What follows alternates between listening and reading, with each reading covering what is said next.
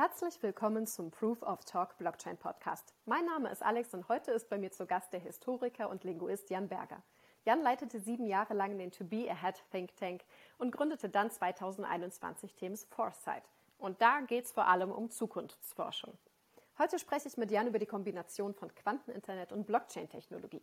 Jan, schön, dass du da bist. Kannst du dich uns kurz vorstellen? Na klar, ähm, den Namen hast du ja schon genannt. Ich bin Gründer und Geschäftsführer von Themis Foresight. Wir verstehen uns als Business Think Tank und äh, vor allem so im Bereich Corporate Foresight. Also das heißt, wir entwickeln Zukunftsbilder, Szenarien, Langfriststrategien für äh, in der Regel große Unternehmen, ne? also Konzerne, Hidden Champions äh, und so weiter. Und der Grund, warum wir das machen, ist, dass ähm, und wenn wir uns die heutige Wirtschaft oder die Unternehmen äh, im Dachraum in Europa anschauen, dann, dann sehen wir, die haben zwar alle Strategien, die so auf die nächsten drei, vier Jahre gemünzt sind, äh, aber das heißt, die beschäftigen sich äh, zum Beispiel heute noch überwiegend mit Cloud-Themen. Äh, und Blockchain fängt gerade an, erst so anzukommen. Während für uns Blockchain-Thema ist, das haben wir ganz intensiv 2016, 2017 bearbeitet, versucht, ne, die Prinzipien zu verstehen, verfolgen das natürlich weiter.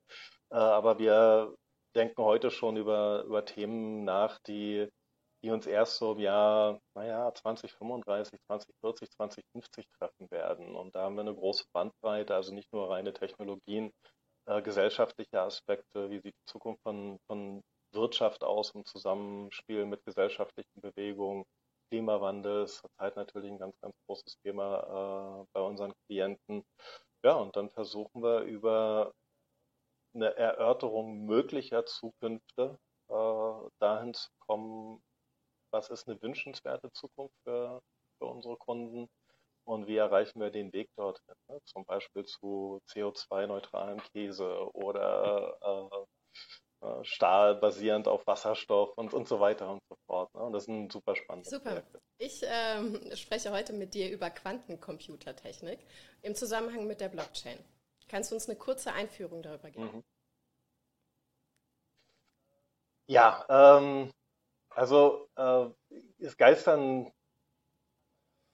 fange mal damit an, die meisten, wenn sie das Wort äh, Quanten, Quantenphysik, Quantencomputing, Quantenchemie hören, äh, steigen schon aus, weil der Chemieunterricht und Physikunterricht einfach zum Teil so furchtbar schlecht ist, äh, dass das vielen keinen Spaß macht. Aber ich hoffe, dass ich das heute etwas einfacher und lebendiger rüberbringen kann. Ähm, äh, über Quantencomputing äh, machen wir vielleicht später, weil ne, zurzeit gibt es sehr viel Diskussion über das Quanteninternet und, und was ist das Quanteninternet und da gibt es so im Kern äh, zwei Definitionen. Die eine, die ist ein bisschen allumfassender und äh, da muss ich auch ganz ehrlich sagen, da sind wir wahrscheinlich noch gute ein, zwei Jahrzehnte davon entfernt. Also ein Internet, was die Vorzüge von klassischem Computing und Quantencomputing miteinander kombiniert. Äh, das, das wird Ne, schneller, leiser, bunter, umweltfreundlicher, einfach sehr viel geiler sein als das, was wir heute haben. Äh, und dann gibt es eine engere Definition von Quanteninternet und da gibt es heute schon sehr viel faszinierende Forschung, äh, Proofs of Concept. Ähm, da geht es in erster Linie um die, um die eigentliche Infrastruktur dieses Internets, äh, die den gigantischen Vorteil zum heutigen Internet hat, dass sie komplett übertragungssicher ist. Also deine Daten sind safe, meine Daten sind safe, die Daten anderer sind safe. Ähm, und es weist, also alle Nachteile, die das heutige Internet hat, äh, dass es energiefressend ist aufgrund gigantischer Rechenzentren, äh, dass völlig unbekannt ist, bei wem welche Informationen über mich oder ja, über mein Unternehmen liegen und wer mit diesen Informationen hausieren kann. All diese Vorzüge sind dann, äh, also oder Nachteile des heutigen Internets äh, sind dann ersetzt durch äh, Vorzüge absolut sicherer äh, Kommunikation. Und, und da wollen wir hin. So, und jetzt habe ich einen einzigen physikalischen Begriff verwendet. Ich, ich werde dann natürlich oft gefragt, ähm, wie, wie funktioniert das? Und jetzt muss man dann doch so ein kleines bisschen in, in Physik einsteigen. Ähm, die so drei Grundlagenbegriffe vielleicht klären. So, das, das eine ist, äh, wir geben häufig Informationen in Bits an. Äh, und wenn du zwei klassische Bits hast, dann kannst du damit einen Zustand 00, 01, 10 oder 11 ausdrücken. Und äh, wenn du jetzt also zwei Bits überträgst, also ich an dich zwei Bits übertrage, dann kann ich dir entweder 0001, 10 oder 11 sagen. Mit zwei Qubits, also Quantenbits, kann ich dir alle vier Informationen gleichzeitig schicken. Äh, also da haben wir schon mal eine, eine viel, viel höhere ähm, Informationsdichte äh, in diesen Qubits. Ne? Also bei, bei einem Qubit wären es zwei Zustände und einem Bit, ne? wäre es äh, immer nur noch äh, ein Zustand. Und entsprechend exponiert sich das, je höher die Zahl der Qubits geht. Ähm, gibt inzwischen Quantenrechner, die, die mehrere tausend Qubits schaffen können, äh, allerdings sehr eingeschränkte Qubits. Jetzt will ich nicht zu sehr in die Details von, von einzelnen Qubits gehen.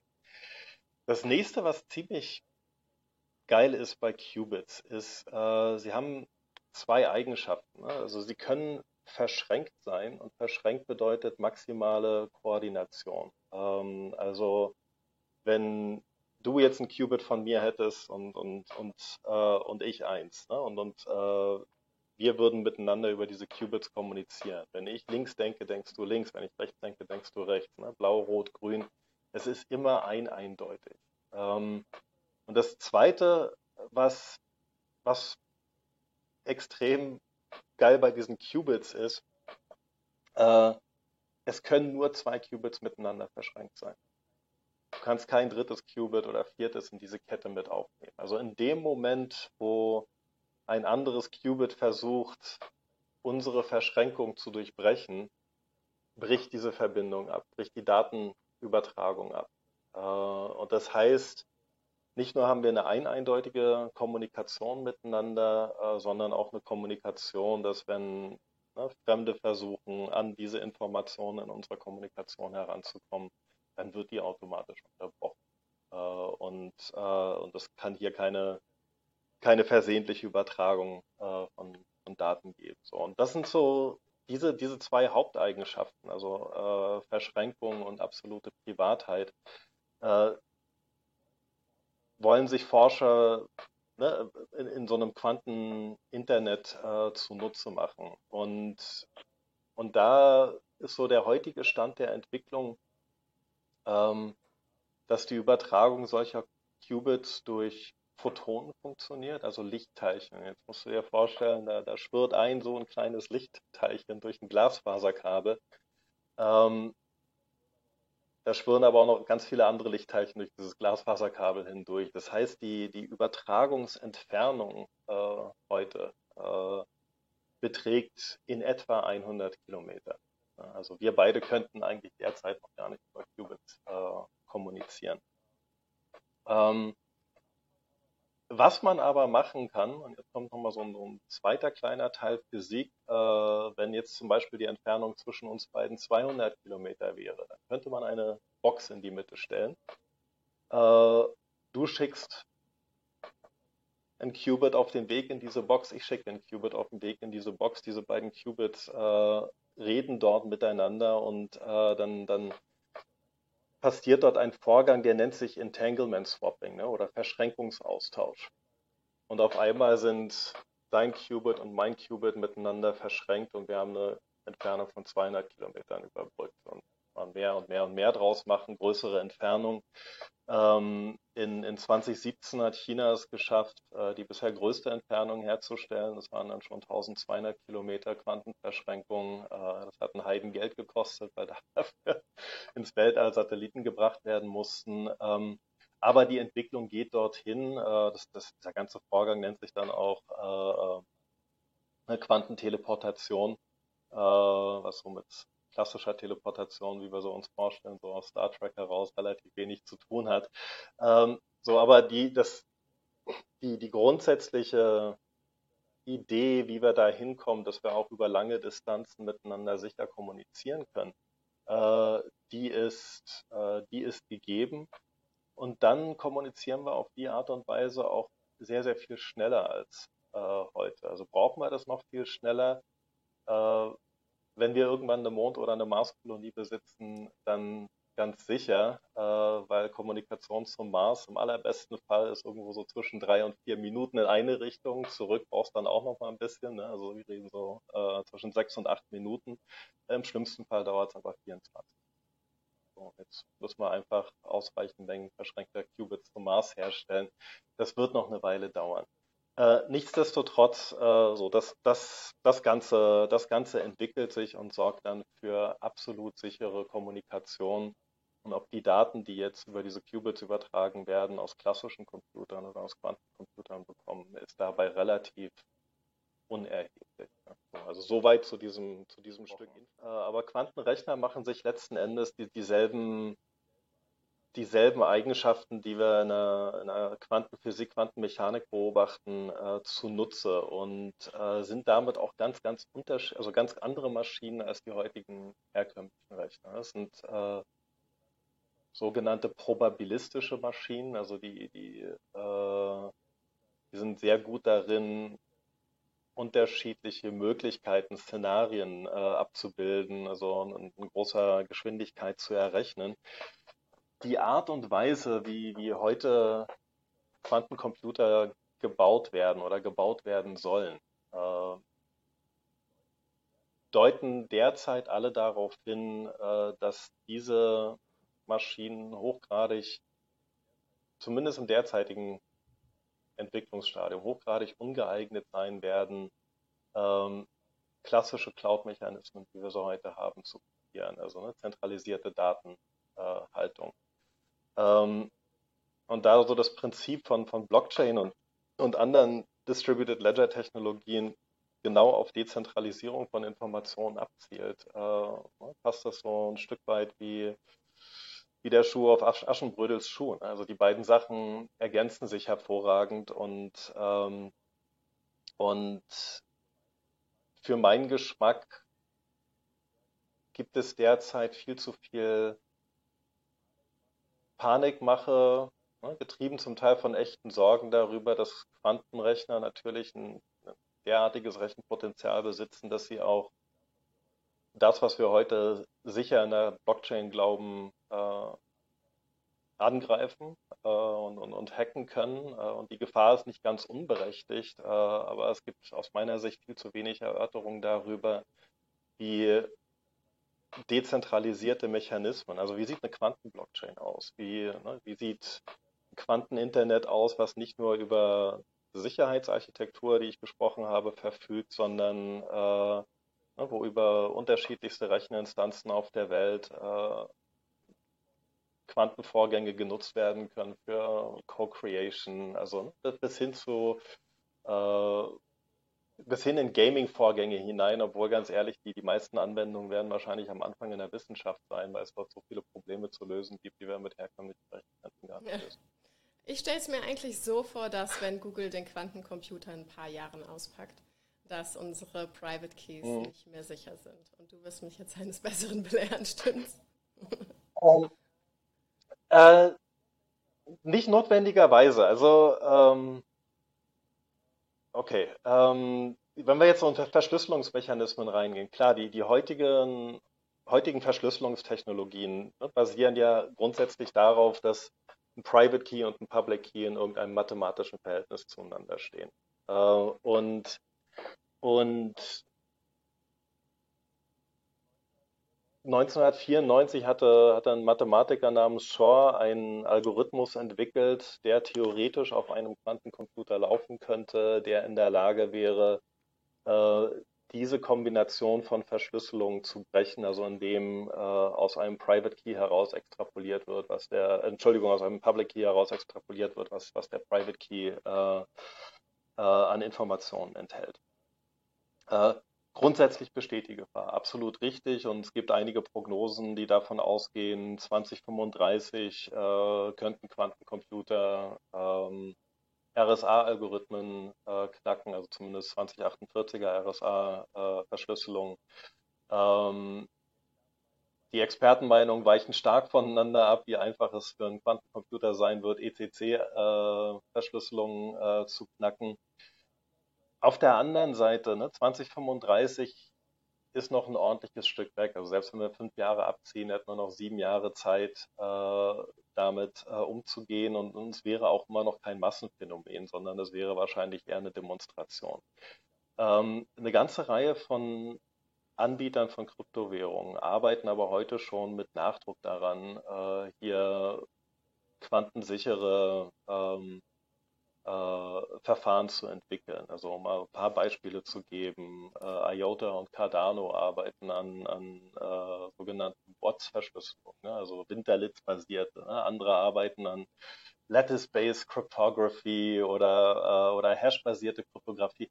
Äh, da gibt es unterschiedliche Verfahren und auch noch sehr viel Zeit. Ähm, so, das ist, das ist so der, der, dieses Einfallstor kann geschlossen werden. Ähm, ich weiß nicht, ob du sie persönlich kennst, aber die Anastasia Marchenko, die, die auch einen, äh, tollen äh, Krypto-Podcast hat, also sie geht davon aus, dass Kryptowährungen relativ schnell ein Update erhalten können äh, und definitiv keinen Grund gibt, eure Bitcoins wegzuwerfen. Also ihr wollt in unsere Richtung werfen.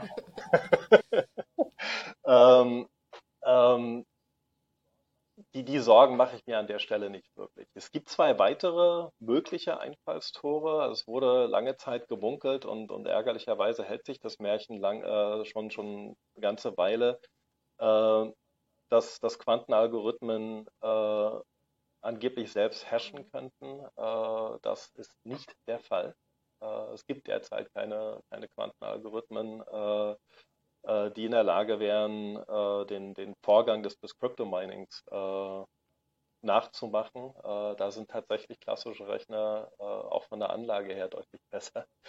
Und also Mining sollte safe sein. Ähm, das, das, das wirkliche Einfallstor ist eben letzten Endes der Public Key und eigentlich dort auch nur in der Transaktion, im eigentlichen Transaktionsvorgang. So, und äh, und ähm, wenn ein Quantenrechner, also da, davon gehen heutige Berechnungen aus und in 2035 äh, acht bis zehn Minuten Zugang hätte zu einem Public Key, dann könnte, dann könnte der Private Key daraus äh, ermittelt werden. Ähm, in der Regel dauern Transaktionen nicht ganz so lange. Äh, also es hängt ein bisschen von der Währung ab, aber natürlich gibt es auch Transaktionen, ne, die bis zu einer Woche dauern, äh, also je nach Rechenleistung. Und dieses Einfallstor ist da. Eine Möglichkeit, äh, dieses Problem nochmal deutlich zu, zu mindern, ähm, auch das hatte zumindest in meiner Wahrnehmung vor ein, zwei Jahren IOTA sehr stark äh, popularisiert, aber, aber in anderen Währungen äh, ist das auch der Fall. Ne? So nutzt niemals dieselbe Adresse ne, zweimal für eine Transaktion. Und, äh, und damit kann man schon ne, also nochmal eine deutlichere Verringerung des Risikos äh, gewährleisten. Schlussendlich aber muss ich ganz ehrlich sagen, dass das Risiko erscheint aus einer Kombination von A, die, die, äh, die Communities der Kryptowährungen arbeiten mit Nachdruck an, an Quantensicherheit äh, ihrer Blockchains äh, äh, und B, es gibt ne, vieles, was wir selbst machen. C, es gibt übrigens derzeit äh, zumindest Stand letztes Jahr äh, keine, keine Versuche, Chance-Algorithmus auf, auf heutige Generationen von, von Quantenrechnern aufzubringen. Also selbst da ist Quantencomputing noch gar nicht so weit, Chance-Algorithmus äh, handhaben zu können. So, äh, also von daher, lass uns da in drei oder vier Jahren nochmal drüber reden, also ob die Gefahr wirklich besteht oder was bis dahin die Communities gemacht haben, um ihre Währung zu sichern. Ich weiß, ich weiß, äh, aber, aber die Arbeiten an dieser Studie fing vor drei Jahren tatsächlich an. Und, äh, und wir haben damals etwa zwei Dutzend Organisationen interviewt, die damals aktiv an Quantenrechnern arbeiten. Äh, äh, da gehörten auch die Großen dazu, mit, mit äh, einer Ausnahme IBM, die damals äh, nicht wollten, aber da ist jetzt kein böses Blut zwischen uns. Äh, und, und ja, natürlich, es stimmt, äh, Google hat in einem Fall sogenannte Quantenüberlegenheit demonstriert. Ähm, ja, IBM hat darauf reagiert, naja, mit, mit genügend Storage Capacity hätte man das auch mit einem klassischen Computer hinbekommen. Äh, auch das ist richtig, äh, aber so ne, konkrete, konkrete einzelne ausgewählte Beispiele von ähm, Quantenüberlegenheit gibt es heute schon. Äh, aber es gibt noch keinen einzigen ähm, universellen Quantencomputer.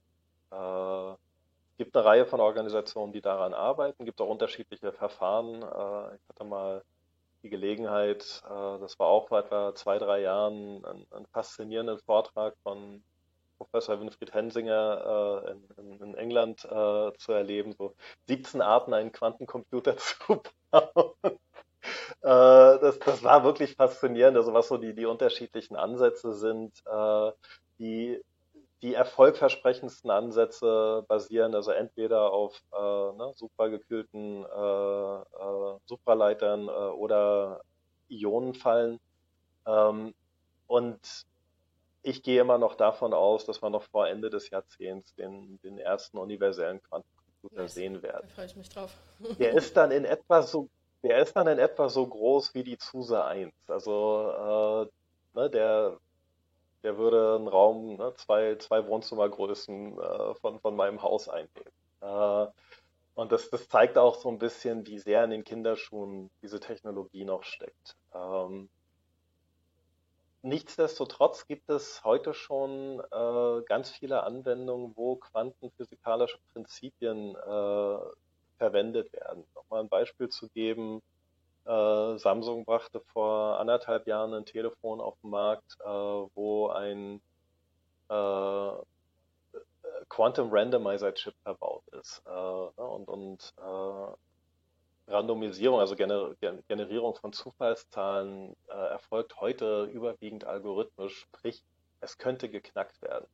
Ähm, Quantum Randomization äh, kann nicht geknackt werden, weil nicht mehr nachvollziehbar ist. Also in dem Moment, ne, wo man wo man den Zustand dieser Teilchen versucht zu beobachten, äh, bricht der Randomisierungsvorgang ab. Äh, und und ne, diese Chips werden in der Schweiz produziert von äh, ID Quantique, äh, hervorragendes Hardwareunternehmen. Ähm, und ne, die, die werden heute schon serienweise in Handys verbaut. Also äh, mit ein bisschen Übertreibung könnte die eine oder andere Nutzerin sagen, ich habe einen Quantenrechner in meiner Tasche oder zumindest, zumindest einen Quantentransistor. Ne?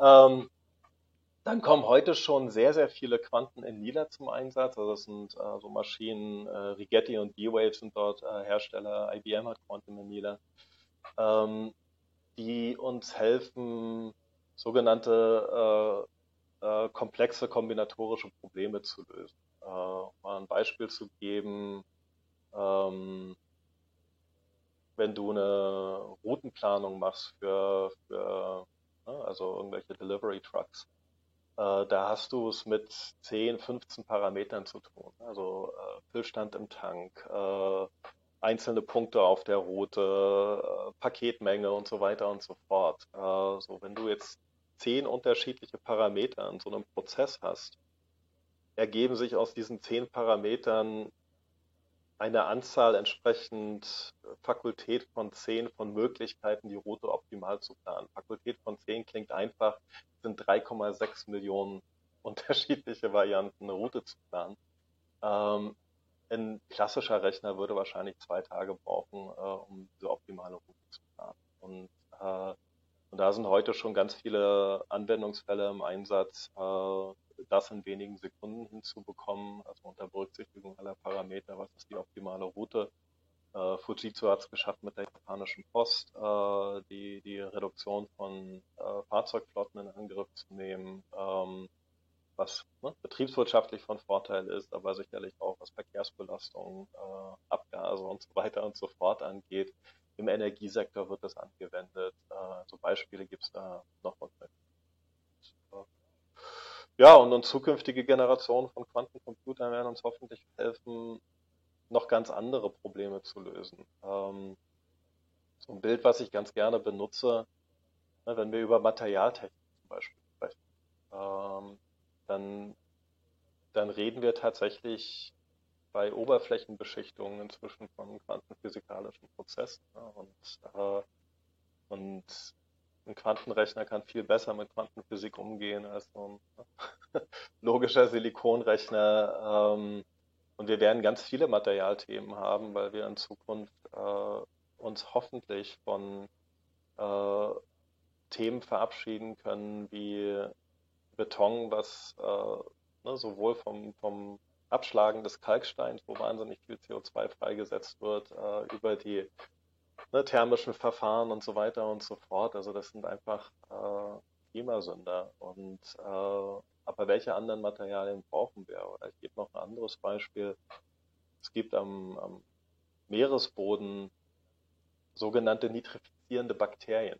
Äh, die produzieren äh, die Grundbestandteile, die wir heute in, äh, in Dünger verwenden.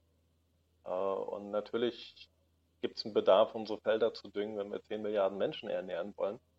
Äh, aber Dünger wird heute mit einem Bosch-Haber-Verfahren hergestellt, äh, was allein äh, zwei äh, Prozent der jährlichen Treibhausgasausstöße äh, weltweit ausmacht. Wenn wir es also schaffen, mit Hilfe eines Quantencomputers den Stoffwechsel dieser Bakterien nachzubauen, ne, zu reverse engineeren, dann können wir vielleicht Treibstoff, äh, Treibstoff, Dünger dadurch herstellen, dass wir dann irgendwelche Bakterien in irgendwelchen Tanks haben, äh, statt äh, große Industrieanlagen, wo, wo sehr viel CO2 entsteht. Also die, wie gesagt, die, die Anwendungsmöglichkeiten von Quantencomputing äh, könnten nicht zu einem besseren Zeitpunkt kommen als jetzt. Ja, perfekt. Ganz andere Idee. Wie könnte die Verbindung vom Metaverse und Quanteninternet aussehen? Weil jetzt fühlt es sich für mich so an, wenn ich ins Decentraland gehe, wie, alright, wir sind back in the 90s. Sieht einfach mhm. doof aus, fühlt sich noch nicht richtig cool an, ist mhm. für mich äh, als Endanwender mhm. einfach keine Sache, mit der ich Zeit verbringen möchte. Könnte ja. Quanteninternet das ändern? Um, ähm, mm. Also der eine Aspekt vom, vom Quanteninternet wäre, es könnte sehr viel, es wird sehr viel sicherer sein. Ähm, ich denke zum Teil ja. Äh, grafische Themen, äh, das würde ich jetzt nicht unbedingt in, in einen, in einen Quantenrechner mhm. schieben. Also ich glaube, da, da wird einfach Weiterentwicklung äh, auf klassischer äh, Silizium-Technologie mhm. geben für, für grafische Abbildungen.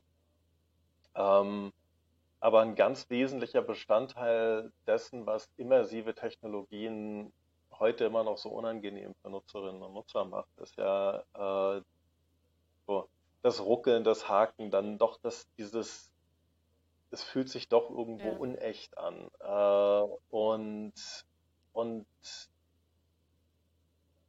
Simulationen laufen zu lassen, wie ein Nutzererlebnis, ähm, für jeden individuell sehr viel echter sein kann. Äh, das wiederum spielt dann Stärken von Quantenrechnern aus. Ähm, wie schnell das kommt, äh, weiß ich nicht. Also, ne, äh, wenn, also wenn wir eine sogenannte ne, dezentrale Quantencloud haben, ich, ich, weiß, das ist so ein bisschen ein Oxymoron, äh, dann, also wenn wir zu diesem Punkt kommen, dann, dann sehe ich dort ganz, ganz große Anwendungsfälle, aber da reden wir dann auch schon nicht mehr über Web 3, sondern das ist dann wahrscheinlich Web 4 und wer weiß, ob wir es dann noch Metaversum nennen. Äh, ähm, aber grundsätzlich ja, ist das möglich. Also, äh, also Szenarien kann ich mir dafür viele ausdenken. Die Frage ist, ne, wer, wer gibt dann Geld dafür aus? Aber wer weiß, wie die, wie die ganze Filmindustrie in 20 Jahren aussieht und vielleicht wäre das ein der letzte Rettungsanker für diese Unternehmen sein, sich genau dann ne, in, in, in, die Entwicklung solcher ne, spannender Szenarien äh, reinzubegeben. Ne, weil, äh, weil letzten Endes, du merkst es ja in jedem äh, Game, in dem du drin bist, du bewegst dich doch schon innerhalb sehr strikter, sehr strenger Parameter dessen und, und stößt doch recht schnell auch an Grenzen, was möglich ist. Und, und da bietet natürlich Quantencomputing ungeahnte Ausbreitung dieses Spaces. Kino im Metaverse. Vielleicht läuft man irgendwann einfach mit Kino. beim Film. Das wäre natürlich auch nice. Absolut. Also das, äh, also das, ja, äh, ich, ich habe mal, weiß gar nicht, darüber reden darf. äh, okay, ich, ich, rede darüber, ohne. Namen zu nennen. Äh, aber ich habe mal, ich habe mal tatsächlich äh, vor drei oder vier Jahren ähm, äh, bin ich durch, durch eine 3D-Nachbildung von Avatar äh, auf einer Oculus durchgelaufen und konnte gewissermaßen mitspielen in einigen Szenen von Avatar. Das war total geil. Und, und, das war so, ne, das war so, so, so ein kurzer, äh, also ne, jetzt, jetzt extrapolieren wir mal ein bisschen in die Zukunft. Was ist, wenn du durch das Mitspielen in Avatar die Handlung mhm. von Avatar veränderst? Äh, ne, und das sind dann das sind dann schon ziemlich geile Fantasiewelten, wenn man sich dort rein. ja, würde auf jeden Fall den ganzen Themenbereich ein bisschen spannender machen. Hm. Ja. ja. Ähm, alright, wir sind schon am Ende der Sendung angekommen und mein Key Takeaway war, dass meine Private Keys erstmal sicher sind, egal was in den nächsten Jahren passiert. Was waren deine Key Takeaways? Ähm, ich, ich würde vielleicht ergänzen, dass deine Private Keys dann sicher sind. genau, erstmal erstmal so. Aber der Quantencomputer kann mir erstmal nichts. Genau. Äh, der kann dir erstmal, äh, ja, also für die nächsten sieben Jahre bist du, bist du ganz sicher, sicher. Und äh, naja, und, und für mich, also ich, möchte wirklich gerne meinen mein Plädoyer wiederholen. Also, ne, liebe, liebe Krypto-Community, äh, Quantum ist nicht euer Feind, sondern gibt euch äh, ungeahnte Möglichkeiten. Ähm, was es zu beobachten gilt, also darüber haben wir heute wenig gesprochen, ist natürlich, wie, wie reagiert der Gesetzgeber auf Möglichkeiten absolut sicherer Datenkommunikation. Äh, Geheimdienste wissen die Vorzüge davon zu nutzen, äh, aber sie sehen auch die Nachteile, wenn private Kommunikation privat bleibt. Äh, und da kann ich mir sehr gut vorstellen, dass es noch sehr viel gesellschaftliches Gerangel gibt. Und ich glaube, hier überschneiden sich ganz stark die Interessen der, Krypto-Community und der Quanten-Community. Äh, also wenn dort der Gesetzgeber versucht, die Entwicklung dieser Technologie an Stellen zu unterbinden, wo die Privatsphäre von Menschen äh, oder die Datensicherheit von Unternehmen gefährdet ist. Lasst uns da Arme verschränken und, und sicherstellen, dass diese Entwicklungsräume für uns möglich nice. Jan, vielen Dank, dass du bei uns im Podcast warst. Bis zum nächsten Mal.